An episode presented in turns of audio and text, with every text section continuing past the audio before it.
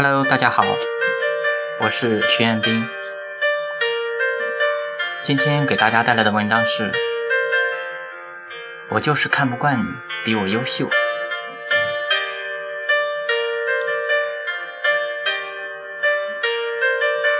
前几天有个微博网友给我留言说，他现在心情非常糟糕，每次想到那事儿，他都有好几次偷偷掉下了眼泪。我当时尽力的安慰他，然后问了他原因，竟让我不知如何帮他。他说他现在也是在做自媒体，和我一样，每天要写文章。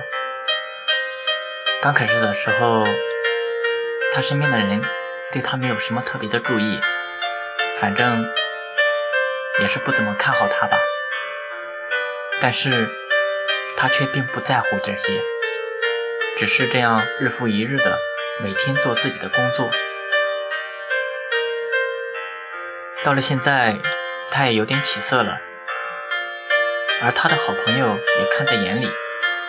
有一天，他的好朋友突然告诉他说：“我也要开始做自媒体了，连你这样的文采都有可以有收获，那我肯定也不会比你差的。”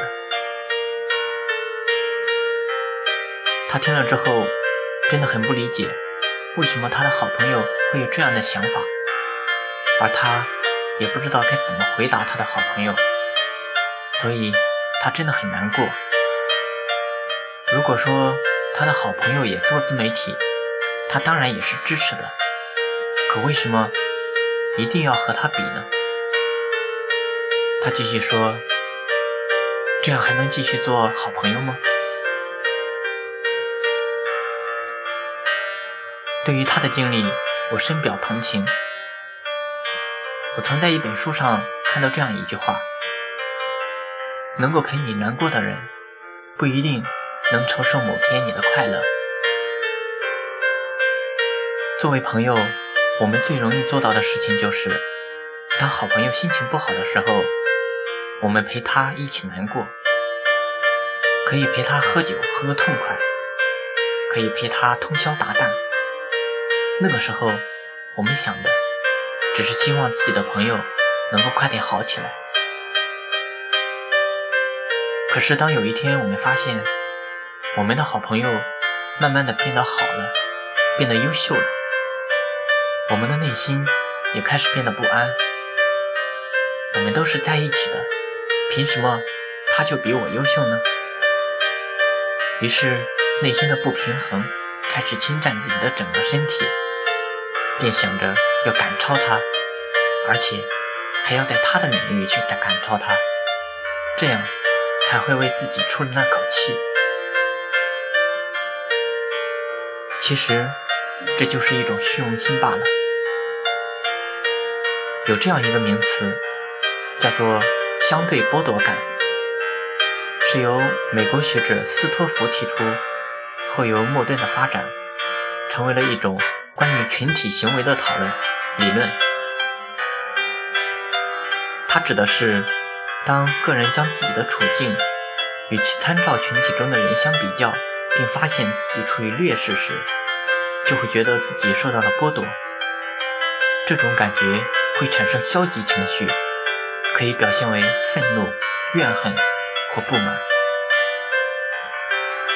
而往往我们会将相对剥夺感。中那个参照群体变成身边的好朋友，人真的是一个复杂的物种，而且又是自相矛盾的。说复杂，是因为我们从来不会和那些离我们生活比较远的人比较。马云再成功，跟我们有什么关系？范爷再美，也是他自己的事。而比较，也只会和我们身边的人比较。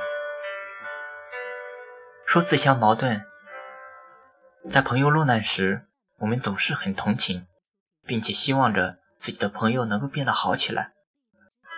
可当我们的朋友变得优秀了，我们又觉得不平衡，甚至在背地里说他坏话，诅咒他。当然，更多的心理是要超越他，以满足自己。我就是看不惯你比我优秀，所以我才要在你优秀的领域去超越你。可是，我真的能够在他的领域超越他吗？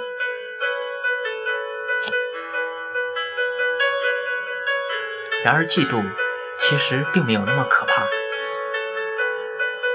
记得在高中的时候，我和我的同桌 D，D 平时很受老师的照顾，也总会和老师打成一片，而我却没那么幸运呢。可是我俩都是学渣，为什么老师就喜欢他呢？平时还是一样和他有说有笑，背地里却暗自较劲。每每考试只要比他高，心里就乐滋滋的。后来要毕业了，弟突然对我说：“其实你可以更好的，只是有时和我玩，荒废了学习，而且有时我挺嫉妒你的聪明的。”我忽然觉得我们之间的结一下子就解开了。原来我们都曾年轻气盛。后来我也把我在暗地里和他较劲的事一一的说了出来。我们都很欢乐的笑了。你看，嫉妒有时也并不那么可怕，一切事情说开了就没什么了。更何况，对方可是我们的好朋友呀，而且我们现在都很好。所以，我也要谢谢曾经比我优秀的那个他，让我认识到自己的差距，并且朝着自己的目标。一步一步前进，所以对于那个微博网友，我也真诚的希望你和你的好朋友能够尽快的将心里的话掏给对方，心结只差一个沟通。我是徐彦斌，学而时习之，感谢欢喜。